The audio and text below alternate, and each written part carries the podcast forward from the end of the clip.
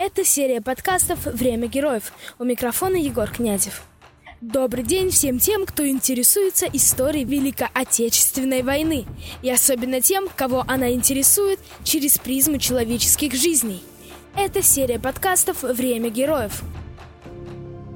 Говоря о войне, многие вспоминают битву под Москвой, блокаду Ленинграда, сражение за Сталинград и ряд других знаменитых операций.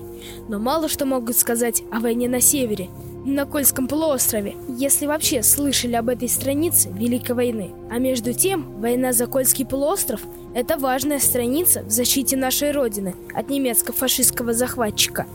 Ведь Кольский полуостров занимал большое место в агрессивных планах немецкого командования – Берлин интересовал город Мурманск как незамерзающий порт и база Северного флота СССР. Кроме того, Мурманский порт с основной частью страны соединяла Кировская железная дорога. Это давало возможность получать грузы военного характера и быстро доставлять их в центральную Россию. Поэтому немцы планировали захватить порт и перерезать железную дорогу в кратчайшие сроки. Во-вторых, Гитлера привлекали природные богатства Кольской земли и особенно месторождение никеля, металла, очень необходимого для германского военно-промышленного комплекса. В-третьих, эти земли интересовали финскую элиту. По их планам, Кольский полуостров должен был стать частью Великой Финляндии. Битва за Заполярье началась в ночь на 22 июня 1941 года. Мурманская операция «Полярная леса» была составной частью плана «Барбаросса». Однако немецким планам не суждено было сбыться. Остановили их советские пограничники, бойцы 14-й армии и моряки Северного флота. На Кольском полуострове находился единственный участок Советско-Германского фронта, где противник был установлен уже в нескольких десятках километров от линии советской государственной границы. А в отдельных местах немцы даже не смогли перейти границу. Так продолжалось до осени 1944 года. В шагах в сорока от коленного пути лежал убитый немец, перевалившись спиной через край окопа. Внимательно присмотревшись, можно было увидеть второго, третьего и четвертого. Здесь начал прокладывать путь к Пицама стрелковый корпус моего прадеда. Бойцы хорошо поработали. Торчат обломки землянок, развалился камень огневых точек, вмяты в снег патроны и ранцы. На земле лежат трофейные автоматы, винтовки, а снарядов валяется столько, что хоть гору клади. Так выглядит дорога, которой здесь, в Заполярье, никогда не было.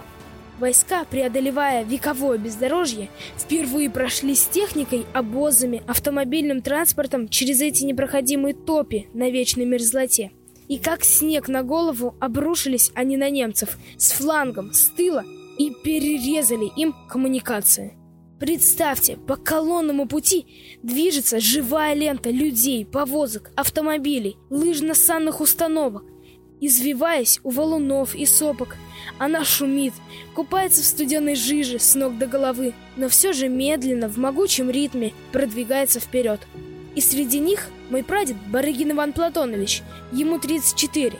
За плечами работа на авиационном заводе, а сейчас он огнеметчик 28-го отдельного батальона ранцевых огнеметов. 7 октября 44 года в 10 часов 30 минут началось наступление наших войск. Высоту Малая Карьквайвиш, одну из самых мощных позиций немцев, перепахала наша артиллерия – Пехота быстро взбралась на гребень, но на обратном скате натолкнулась на сильнейший огонь из-за реки. Бойцы вброд форсировали реку, на тросах вытаскивали увязшие танки и вытягивали их на крутой подъем. Но днем прорвать немецкую оборону в районе горы Большой Кариквайвиш не удалось. После неудачи штаб корпуса решился на смелый маневр – ночной штурм. В полночь, без артиллерийской подготовки и имея только личное оружие, ударные части корпуса начали повторный штурм доминирующих высот. Атака оказалась полной неожиданностью для фашистов. И к утру 8 октября, сломив ожесточенное сопротивление немецких войск, советские войска захватили все доминирующие вершины в полосе наступления корпуса. Именно в этом бою мой прадедушка совершил подвиг. Презирая опасность, он вместе с друзьями Грачевым Андреем Тихоновичем и Неязовым Ганны первым ворвался в траншеи врага и огнем огнеметов уничтожил блиндажи с пулеметной площадкой, которые преграждали путь вперед нашим войскам. И за свой подвиг он был награжден Орденом Славы Третьей степени.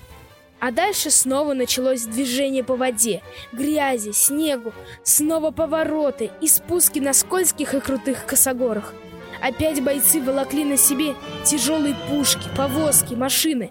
В эти холодные пасмурные дни пар поднимался над телами людей, шедших по колено в ледяной воде. А ночью начиналась пурга. На мокрую землю ложился толстый слой снега, он засыпал и равнял впадины, припорошивал болото. Продвигаться становилось еще сложнее. Одежда людей становилась как деревянная, а к полудню погода могла резко измениться и становилось до того тепло, хоть шинель снимай. И снова пехота по пояс в воде продвигалась вперед. Снова шли там, где раньше не ступала нога человека. Именно в этих нечеловеческих условиях солдаты Арктики освобождали ее с 7 по 29 октября 1944 года.